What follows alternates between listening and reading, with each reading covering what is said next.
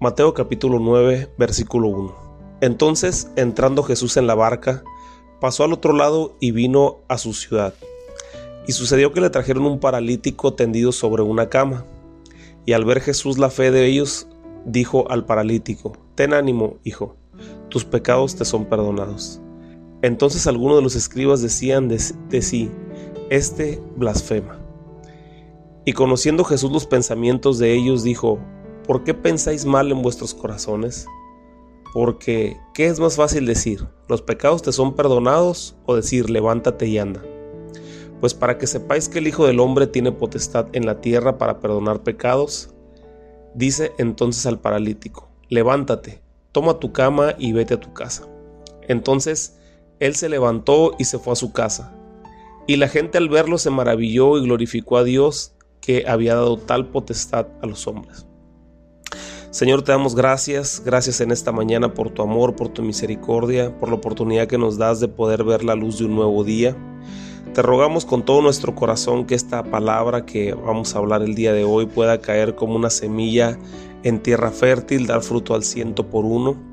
Señor, que pongas un carbón encendido en mi boca y únicamente palabra inspirada por ti pueda salir de mi boca en esta mañana. Te ruego, Señor, también, Señor, que bendigas a mis hermanos en sus casas, que los bendigas en sus trabajos, que los fortalezcas para poder seguir adelante en medio de esta adversidad. Te pedimos por la pandemia mundial, todo lo que está sucediendo. Te pedimos que traigas sanidad a nuestra tierra y que traigas una pronta recuperación para todos aquellos que han sido contagiados. Te damos gracias en esta mañana en el nombre de Jesús. Amén. La clase pasada miramos cómo Jesús cruza el lago en la barca donde se levantó una gran tempestad, con uno de los principales objetivos de ir a buscar a aquel hombre atormentado por la legión de demonios. Vimos cómo el rey de reyes y señor de señores suspende toda actividad para ir a rescatar a aquel hombre. Ahora Jesús regresa al otro lado del lago a Capernaum. Lucas y Marcos relatan esta gran historia diciendo que Jesús se encontraba dentro al parecer de una casa. Y como su fama se había extendido de una manera impresionante, muchas personas estaban en ese lugar, tanto que yo ya no cabía nadie más dentro de la casa. Sucedió que unos hombres tenían a un amigo que era paralítico, y yo puedo imaginarme cómo habían escuchado de Jesús y sabían que él podía sanarlo. Ellos no dudaron al llevar a su amigo tenían la certeza de que si lograban acercarlo a Jesús, Jesús lo iba, lo iba a poder sanar. Así que según el relato de Lucas y Marcos, ellos al ver que no podían entrar, hicieron un hoyo en el techo y lo bajaron. Esta acción le agradó a Jesús en gran manera. ¿Tú por qué crees que, a Jesús le haya agradado esta, esta acción? Bueno, yo creo que esta acción le agradó a Jesús por dos cosas. La primera es por la fe de estos jóvenes o de estos hombres. Ellos iban sabiendo que si lograban llevarlo a los pies de Jesús, Él sanaría. Esa debe de ser tu mentalidad cada vez que tú conoces a una persona que tiene una necesidad. Puede ser una enfermedad física, pero también puede ser una enfermedad del alma, del corazón. Eh, raíces de amargura, orgullo, todas aquellas cosas que, que como humanos nos agobian cuando tú veas a una persona, tú tráela a los pies de Jesús. Preséntale a Jesús como su Señor y Salvador. Y yo te puedo asegurar que esa persona va a ser sanada por el poder que tiene Jesús. Y entonces cada vez que tú le hables y cada vez que tú le compartas, llévate esa mentalidad como la de estos, estos hombres que sin dudarlo sabían que si Jesús tenía contacto con él, lo iba a poder sanar. Entonces yo quiero decirte también que esa persona que tú estás presentándole a Jesús, en el momento en que tenga contacto con Jesús, esa persona va a ser transformada para ya nunca más ser la misma. Entonces yo creo que la primera cosa por la cual Jesús se agradó es por la fe de ellos. La segunda cosa es por la misericordia que ellos estaban haciendo con este joven o con este hombre. ¿Sabes cuánto valora Dios la misericordia que nosotros hacemos hacia las personas? Nada más para que te des una idea, toda la Biblia se resume en dos mandamientos, el amor a Dios y el amor a tu prójimo. Toda la Biblia, absolutamente toda la Biblia, toda la escritura, desde el Génesis al Apocalipsis, se resume en dos cosas importantes, el, tu amor hacia Dios y tu amor hacia los, hacia los hombres, hacia, hacia tu prójimo. Entonces si logramos cumplir con estas dos cosas, tenemos el cielo asegurado. Y dentro de esta, de esta parte del amor al prójimo entra la misericordia. En este tiempo podemos nosotros seguir trayendo paralíticos y enfermos a los pies de Jesús a través de nuestras oraciones. Cada vez que nosotros pedimos por sanidad, estamos trayendo en su lecho a los pies de Jesús y Jesús mira con agrado este acto de amor y misericordia que nosotros hacemos. Así que cada vez que tengas oportunidad de orar por, una, por un enfermo, por una persona con necesidad, que eso es que en mi corazón espero que sea diario, el Señor está desde el cielo mirando tu corazón y agradándose de lo que estás haciendo.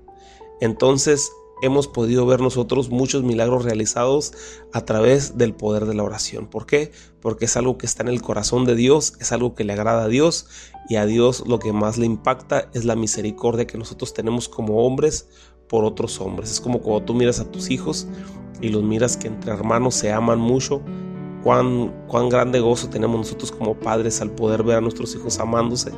De esa misma manera, Jesús al vernos amando a nuestros hermanos, a nuestro prójimo, también se, se llena de gozo él. Ahora en esta historia vemos algo que hace Jesús para probar el corazón de los escribas y los fariseos, los cuales solo estaban ahí para criticarlo. Delante de ellos Él les dice que, sus, que le dice a esta persona, al paralítico, tus pecados te son perdonados.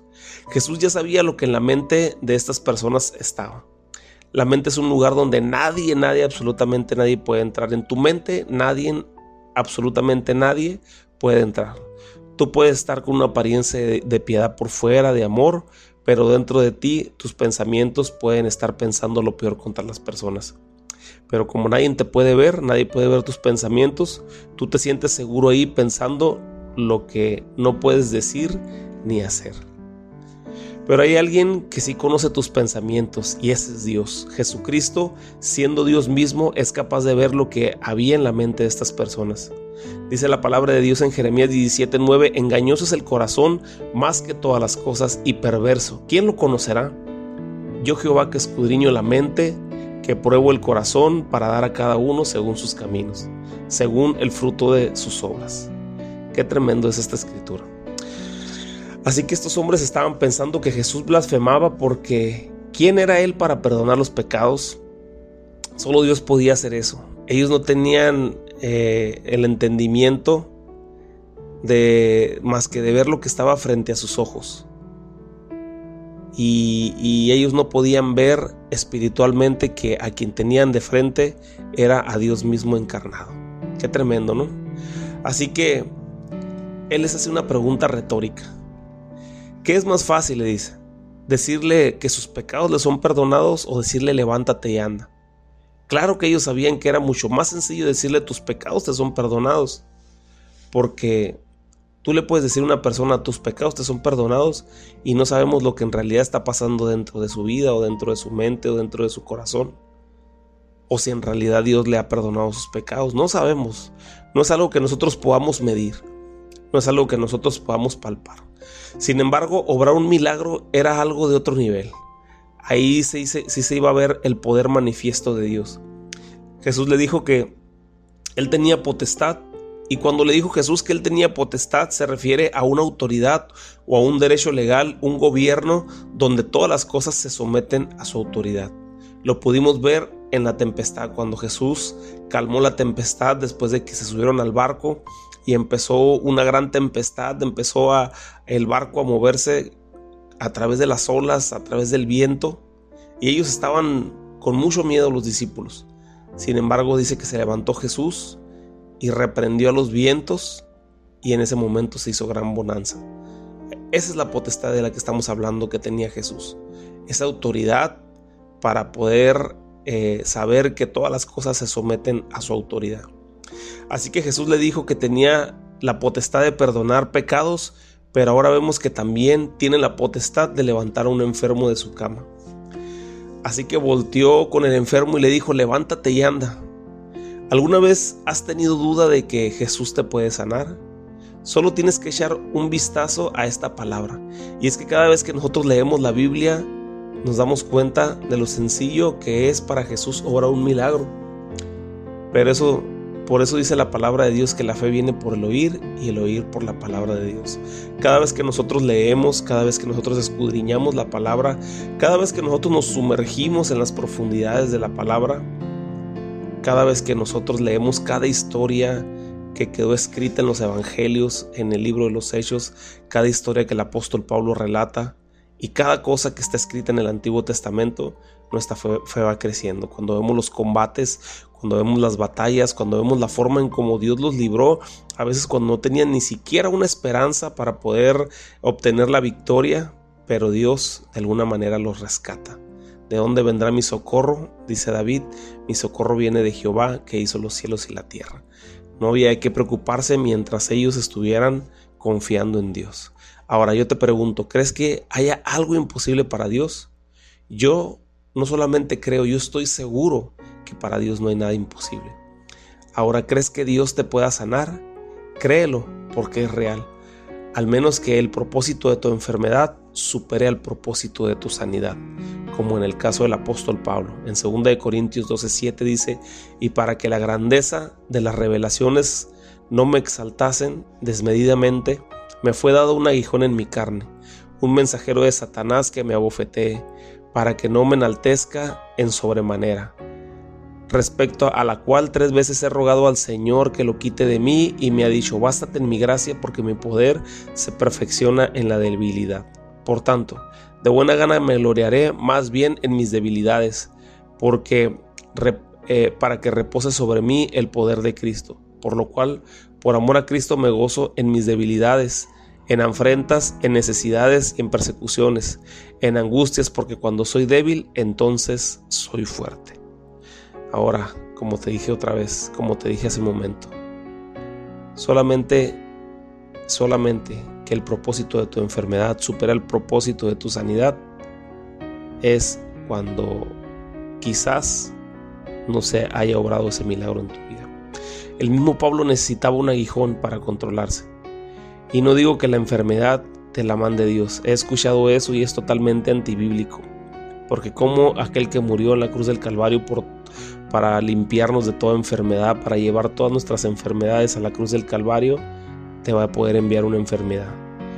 Pero sí puede dejarte el aguijón para que no seas enaltecido en tu corazón, eh, como el apóstol Pablo lo relata. Es difícil de entender esto. Entonces, este paralítico se levantó y la gente al verlo glorificó a Dios. Créeme, no hay objetivo más importante en una sanidad o en un milagro, que Dios sea glorificado a través de esas sanidades. Cada vez que tú ores por una persona, que en tu mente siempre esté el darle la gloria y la honra a Dios. Esto pasó con Jesús cuando sanó al paralítico. El que se llevó la gloria y la honra fue el Señor. Versículo 9 dice, pasando Jesús de allí, vio a un hombre llamado Mateo que estaba sentado en el banco de los tributos públicos y le dijo, sígueme. Y se levantó y le siguió. Y aconteció que estando él sentado a la mesa en la casa, he aquí que muchos publicanos y pecadores que habían venido se juntaron, se sentaron juntamente a la mesa con Jesús y sus discípulos. Cuando vieron esto, los fariseos dijeron a los discípulos, ¿por qué come vuestro maestro con los publicanos y pecadores? Al oír esto Jesús les dijo, los sanos no tienen necesidad de médicos, sino los enfermos. Id pues y aprender lo que significa misericordia, quiero y no sacrificio, porque no he venido a llamar a justos, sino a pecadores al arrepentimiento. Mateo relata su llamamiento, la forma en cómo él fue llamado, de esta manera. Jesús le habló, él se levantó y le siguió. Así de sencillo. El oficio de Mateo era uno de los más corruptos que podía haber en aquel tiempo. Él se encargaba de recabar los impuestos al pueblo judío. Él era un judío que era designado por Roma para recoger los tributos. Esto de, entrada era como una traición a la patria, porque alguien de tu mismo pueblo te cobraba los impuestos. Los, historiadores dicen que los publicanos regularmente tenían a dos soldados romanos para cuidar que se cobraran los impuestos de una forma correcta. Dicen que había ocasiones en que los publicanos judíos con los soldados romanos se coludían para poder, para poder cobrar impuestos más altos y así sacar ganancia y repartírselas al final del día. Como haya sido, los publicanos no eran muy bien vistos dentro del pueblo judío. Así que Mateo no debía haber tenido escasez económica, pero sí una profunda escasez en su corazón por la necesidad de Dios. Así que pudo haber, eh, pudo haber ya escuchado de Jesús y lo que Jesús hacía. A lo mejor para él era conocido ya Jesús. A lo mejor Jesús ya, ya, ya para él era un tema de varios meses o varios días donde él estaba esperando la ocasión para verlo. Y eso le atrajo mucho, el ministerio de Jesús, la forma en cómo Jesús lo hacía y su necesidad, la necesidad en su corazón por buscar la paz, buscar la llenura, porque dice la palabra de Dios que Jesús es esa agua de vida, esa agua de vida a través de la cual nosotros vamos a tomar eh, esa agua cuando llegó con la mujer cuando llegó con la mujer samaritana Jesús Jesús le dijo que si tú sabes quién era él tú le pedirías agua y él te daría esa agua de vida para que nunca más tuvieras sed. Y la mujer dijo yo quiero de esa agua quiero beber de esa agua que nunca, voy a, nunca más vamos a tener sed. Y aunque Jesús se, se refería a lo espiritual, esta mujer se convenció de que Jesús era el Mesías, el Señor, el Rey de Reyes y el Señor de Señores, tanto que en su aldea él, ella comentó eh, el poder de Jesús a través de sus palabras. Entonces, ¿qué es lo que miraba Mateo en Jesús? Jesús eh, Mateo miraba en Jesús esa llenura, esa satisfacción para su corazón, esa satisfacción para su vida. Eso le atrajo mucho a Mateo. Pero cuando Jesús lo mira con esa mirada de Dios mismo y le dice, ven, ahora sí que no hubo nada que lo pudiera detener para que lo siguiera. Así que él se levantó y lo siguió. Por eso Mateo lo relata tan, tan sencillo. Jesús le habló, él se levantó y lo siguió. Yo recuerdo cuando yo conocí al Señor. Ya había ido muchas veces a la iglesia, pero no había tenido un encuentro con Él cara a cara.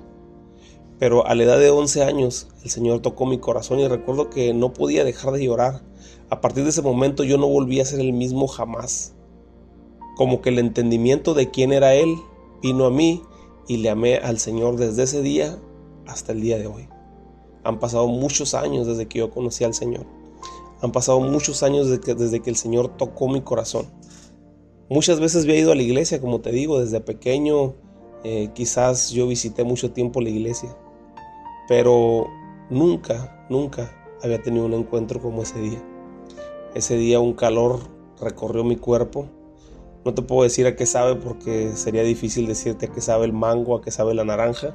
Si yo te digo a qué sabe la naranja, pues la naranja sabe a naranja. Pero hasta que no la pruebes es cuando tú sabes verdaderamente a qué sabe la naranja.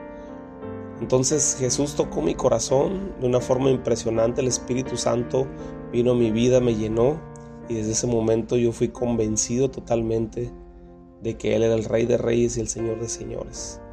Y hasta este momento yo te puedo decir que he, permanecido enamorado de Dios, enamorado del Señor y que me pesa mucho muchas veces cuando no puedo hacer más para Él. Si tú solamente has simpatizado con este mensaje, es decir, te agrada lo que escuchas, te agrada el mensaje, te agrada la palabra, te gusta escucharlo, pero no has tenido un encuentro con él cara a cara, pídeselo de rodillas y él te va a mostrar cosas que aún ni siquiera tú te imaginas. Regresando un poquito a Mateo, Mateo estaba tan contento por haber conocido a Jesús, porque Jesús le habló, porque Jesús lo invitó a ser parte de su ministerio que él invita a Jesús, hace una comida para Jesús, para invitarlo a comer, para que pasara un tiempo con él en su hogar. Pero no solo a Jesús, sino también a sus amigos, a los discípulos, pero también a los amigos de, de Mateo, a los publicanos y a uno que otro pecador, porque él sabía que ellos también necesitaban conocer de Jesús. Si tú, has, encontrado la salvación, ese regalo precioso que Dios nos ha dado a través de Jesús, no puedes quedarte callado. Haz una fiesta, invita a tus amigos, que ellos conozcan también la salvación que es a través de Jesús. Así que Jesús va a comer con ellos y esto no le causó agrado a los fariseos. ¿Quiénes eran los fariseos? Los fariseos eran aquellos hombres que conocían en gran manera la ley de Moisés. Eran esos religiosos que a través de sus tradiciones habían sometido a los hombres a cargas que quizás ni ellos podían seguir. Ellos empezaron a criticar a Jesús por sentarse a la mesa con este grupo de pecadores, pero Dios no mira lo que mira el hombre, sino Dios mira el corazón y la necesidad que había en ellos. Por eso Jesús no se limitó, aunque él sabía, porque para, para Jesús no había nada oculto. Él sabía qué pecados habían cometido, él sabía qué clase de personas eran, y sin embargo él no se limitó a sentarse con ellos a comer. Jesús nunca se va a espantar por lo que tú hayas hecho. Jesús nunca se va a espantar por lo que tú hayas vivido en tu pasado. A Él no le impresiona, a Él no le asusta. Él lo que, él lo que está mirando es para limpiarte tus pecados pasados y para darte una nueva vida a partir de este momento. Una vida futura, una vida de gloria, una vida de bendición, porque dice su palabra que nosotros vamos de gloria en gloria y de victoria en victoria. Así que Jesús entonces les contesta a estos fariseos, los sanos no ocupan médico, sino los enfermos. Yo he venido a llamar a los pecadores al arrepentimiento, porque si estoy entre puros justos, pues ¿de qué me sirve? Si ellos ya son justos, ya no necesitan salvación. Por eso si tú algún día vas a una iglesia y miras a algunas personas que son bien criticonas, no les hagas caso. Por eso están en la iglesia, porque necesitan un cambio, porque necesitan ser transformados por el Señor. La enseñanza que Jesús estaba, eh, la enseñanza de que Jesús estaba con los pecadores, hay que verla con mucho cuidado, porque hay muchos que dicen que así como Jesús, nosotros debemos de andar en medio de los pecadores. Y esto implica o implicaría, según a su manera de, ver las cosas, el ir a los bares para poder alcanzarlos, el poder embriagarse. Sin embargo, esto es totalmente falso. Jesús estaba en medio de ellos no para alcoholizarse, no para tatuarse, no para ser igual que ellos, sino para que a través de la palabra, a través del testimonio, ellos fueran transformados. Así que cualquiera que te diga que puedes tomar alcohol, irte, irte a las fiestas de parranda, a los antros, con el objetivo de alcanzar al perdido y al necesitado, quiero decirte que eso es una mentira del diablo, totalmente errada. Pero una recomendación que yo te hago como pastor es que trates de darle la confianza a las personas, para que ellos se sientan con el deseo de poder abrir su corazón y contarte sus problemas y así tú puedas ayudarlos, primeramente en oración y también para darles un consejo. ¿De qué nos sirve estar en medio de puros cristianos convertidos y convencidos? Es muy bueno la, comunión entre hermanos, obviamente eso es bíblico, el libro de los Hechos habla de la comunión que tenían entre hermanos, que todas las cosas las tenían en común, el bien común entre todos, entre todos ellos vendían las propiedades y se alimentaban y repartían conforme a las necesidades que tenían. Es muy bonito, siempre ha sido muy bonito, pero recuerda que sobre eso también tenemos nosotros un llamado a traer a los que están perdidos, los que están perdidos en el alcoholismo, en la drogadicción, en el pandillerismo, los que son homicidas, los que son idólatras, todos ellos hemos sido nosotros llamados a hablarles al arrepentimiento. Como dijo Jesús, yo no he venido a los justos, sino a los pecadores para hablarles, para jalarlos al arrepentimiento. Es una tarea que el Señor Jesús nos ha dejado. Pablo dijo, a los griegos me hago griego, pero no quiere decir que él practicaría las cosas que hacían los griegos para así poder simpatizar con ellos. Más bien él se refiere a que buscaría la manera de conocer todo sobre ellos con el fin de presentarles a Jesús desde un punto de vista que ellos pudieran entender desde la perspectiva griega, desde una perspectiva donde ellos pudieran comprender la esencia y el objetivo de Jesús. ¿Y quién era Jesús? Que es nuestra salvación y el único puente de salvación para toda la humanidad. Así que Jesús les dijo, yo he venido a llamar a los pecadores al arrepentimiento. Yo te digo, nuestra labor sigue siendo la misma que Jesús nos dejó. Hagámoslo con amor, pasión, sabiendo que Él no quiere que nadie se pierda, sino que todos procedan al arrepentimiento. Así que, así como Mateo, cuando él conoció a Jesús, eh, se puso tan contento por haberlo conocido, se puso tan feliz por el llamamiento, el privilegio tan, tan grande que él tenía de poder seguir a Jesús, que no se pudo quedar callado, sino que en su corazón estuvo el deseo de compartirlo con, con sus amigos, las personas cercanas. ¿Cuántas veces hemos conocido y hasta cuántas veces nosotros mismos lo hemos hecho?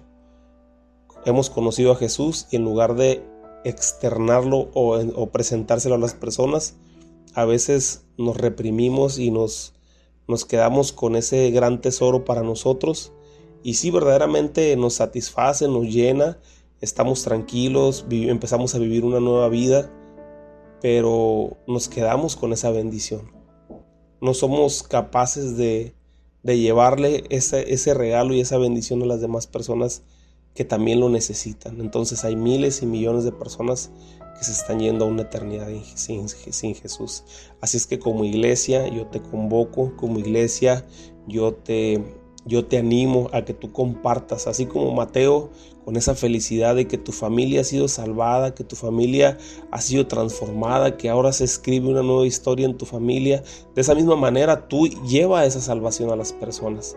Lleva esa salvación a través de la palabra, a través de la escritura, a través de estos estudios, llévale el mensaje de salvación a las personas que lo necesitan. Así como tú un día tuviste la necesidad y alguien se preocupó por llevar la palabra a tu vida, por presentarte a Jesús, tú también preocúpate por llevar y presentarle a las personas que están en necesidad a Jesús, por presentarles la palabra por tratar de, ayudarlos para que ellos puedan salir de ese bache, para que puedan salir de esos problemas que están teniendo. Y yo te puedo asegurar, dice la palabra de Dios, ¿verdad? Que si alguien hace regresar a uno de los pecadores al camino, este, multitud de pecados le serán perdonados. Así es que el Señor tiene muchas recompensas, tiene muchos regalos, pero también eh, ya no los dio. Muchos, muchos de, los, de los regalos ya no los dio y, el Señor también habla de galardones que vamos a tener cuando lleguemos a la eternidad con Él. Así es que por eso y por muchas cosas, pero lo más importante es tu agradecimiento, como aquella mujer que se postró a los pies de Jesús y que ella no sabía si Jesús le iba a dar algo más después de eso, pero ella estaba agradecida totalmente para toda su vida por lo que Jesús ya había hecho hasta ese momento de su vida. Así como yo estoy agradecido con el Señor por todo lo que ha hecho en mi vida hasta este punto que yo le serviría al Señor a todo el resto de mi vida, aun si Él no me diera nada ya. Pero el Señor nos sigue bendiciendo. El Señor nos sigue dando eh, su bendición todos los días. Así es que yo te animo, comparte el mensaje de salvación con las personas que te rodean y que Dios te bendiga, Dios te guarde nos vemos en la siguiente clase.